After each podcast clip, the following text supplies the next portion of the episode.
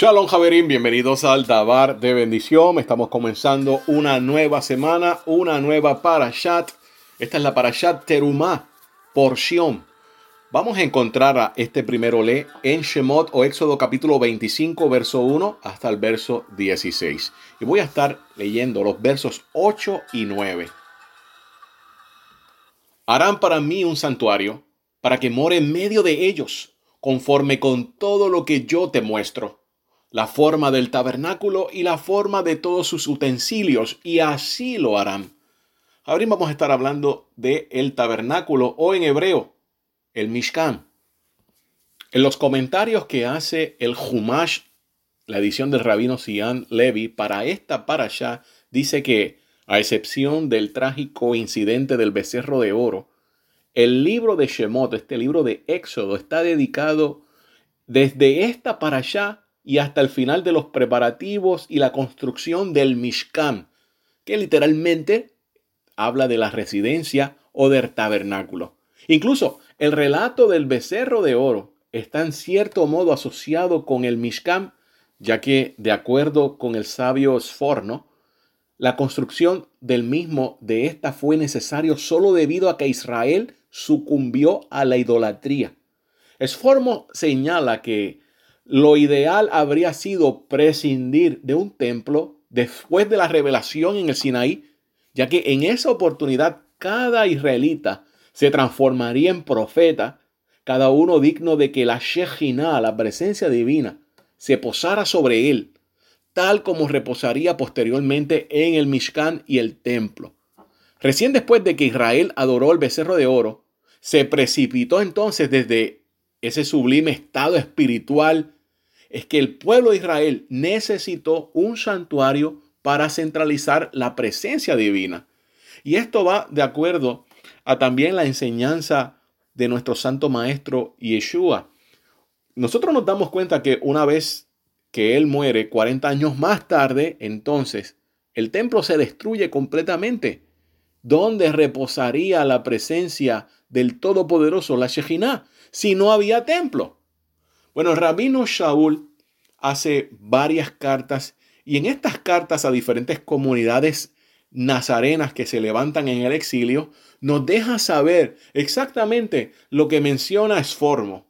Primero, en segunda de Timoteo 1.14 dice, guarda mediante el Espíritu del Santo que habita en nosotros el tesoro que te ha sido encomendado en la carta a las comunidades de Efesios, capítulo 2, verso 22, en quien también vosotros sois juntamente edificados para morada de Elohim en la Ruach o en el Espíritu.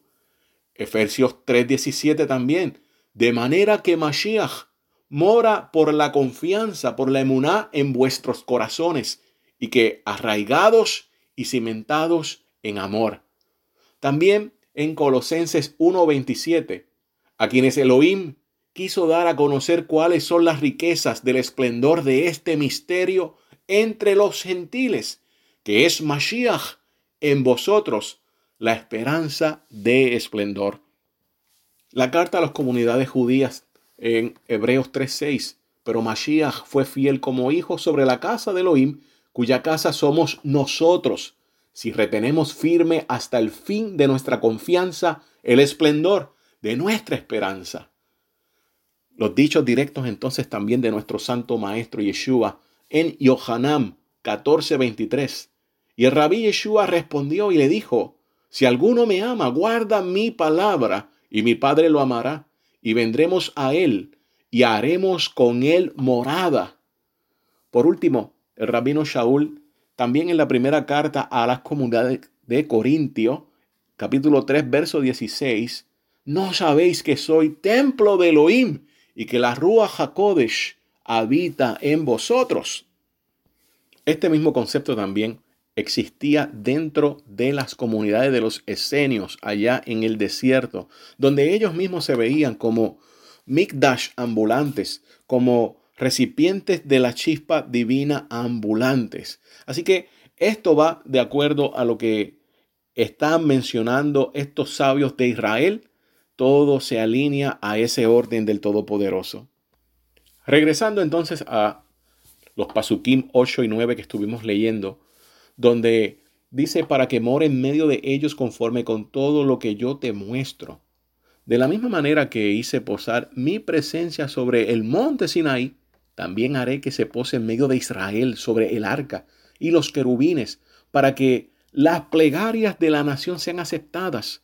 Esta estructura y este diseño del Mishkan, del tabernáculo, simbolizaba también el papel central que desempeña la Torá, que había sido entregada en el monte Sinaí, puesto que la santidad del Mishkan o del tabernáculo hallaba su máxima expresión en el lugar santísimo, el cual contenía pues las tablas de la Torá y los querubines que se alzaban sobre el arca, mirando hacia abajo en dirección al arca para demostrar que la Torá era el centro de atención de Israel.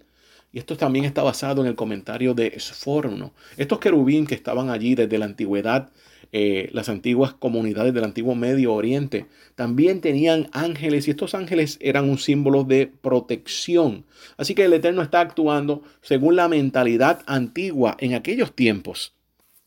Javerín, para que el Eterno pueda morar entre nosotros por medio de su Ruach debemos mantenernos siempre haciendo la voluntad del Todopoderoso y la voluntad la vamos a encontrar en la bendita Torah como le explica nuestro santo maestro Yeshua, que es el que está dando la interpretación más certera, más correcta, y fuera de él, todo lo demás son comentarios, comentarios a veces bonitos, pero no a la altura de lo que habló nuestro santo maestro Yeshua.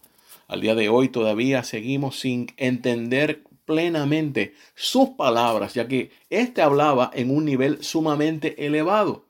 Cuando regrese nuestro Santo Maestro, entonces, escucharemos las explicaciones más profundas para prepararnos aún todavía más para cuando pase ese tiempo. Entonces Él nos dará a conocer el que nadie puede ver porque toda la tierra, toda la humanidad volverá al estatus que se encontraba el Gan Eden, el jardín del Edén, antes de la caída de Adán.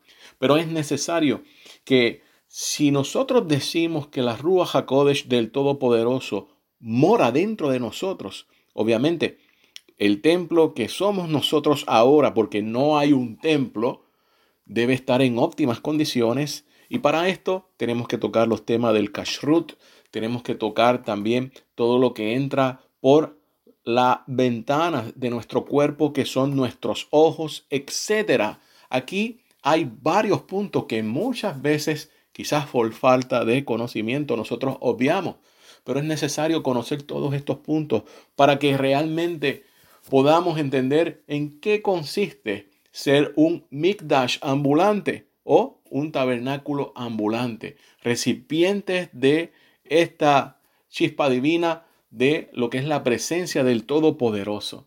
En el verso número 8 y número 9, que es el que estamos trabajando ahí, el principio del 8, también cuando se conecta en el 9, en hebreo dice, Beshachti, Betoham, Beholasher Ani Marech, Oteja.